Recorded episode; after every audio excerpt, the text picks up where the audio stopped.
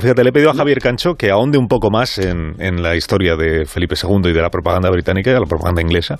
Así que hoy en Historia de con Javier Cancho, Historia del demonio a mediodía.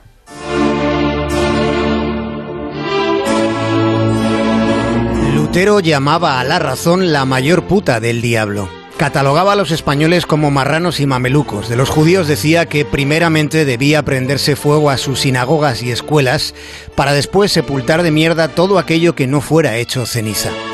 Siendo un nazi del siglo XVI, ha pasado a la historia como un reformista.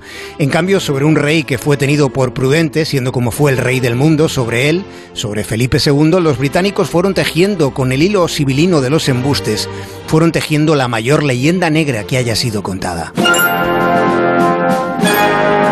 Está sonando el comienzo de una serie producida hace solo 50 años por la prestigiosa BBC británica.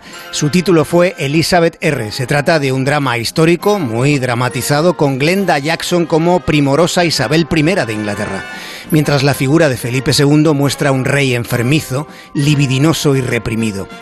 Otra producción anglosajona más reciente del año 2007 es Elizabeth la Edad de Oro, donde Elizabeth sale tan guapísima como Kate Blanchett, mientras Felipe II es interpretado como un ser decrépito de voz abyecta.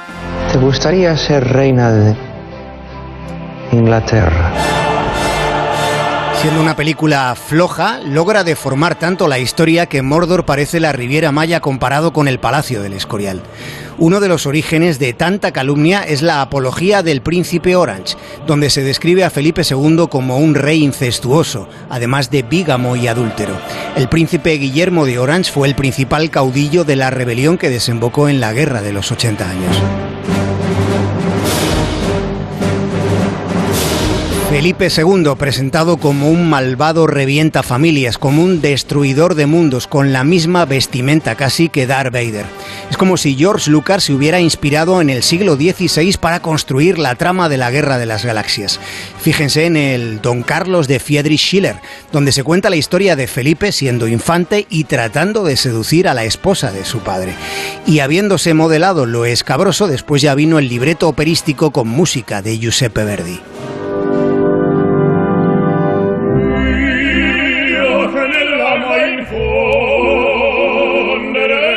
Felipe II, siendo como fue el rey del mundo, o quizá por eso fue vilipendiado por quienes más éxito tuvieron contando la historia.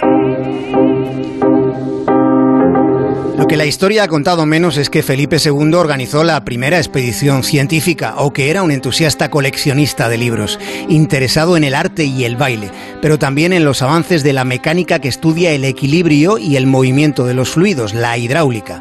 Fue bajo su gobierno cuando se creó la Academia de Matemáticas o la Cátedra de Astronomía.